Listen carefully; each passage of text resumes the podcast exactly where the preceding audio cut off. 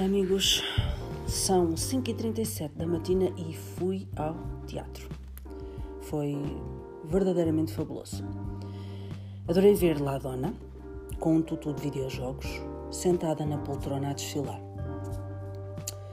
Enquanto o meu pensamento corria naquele sentado ali, a minha vida fundia-se com a dela, e naquele momento pensei que no frigorífico podia estar o sabonete shampoo.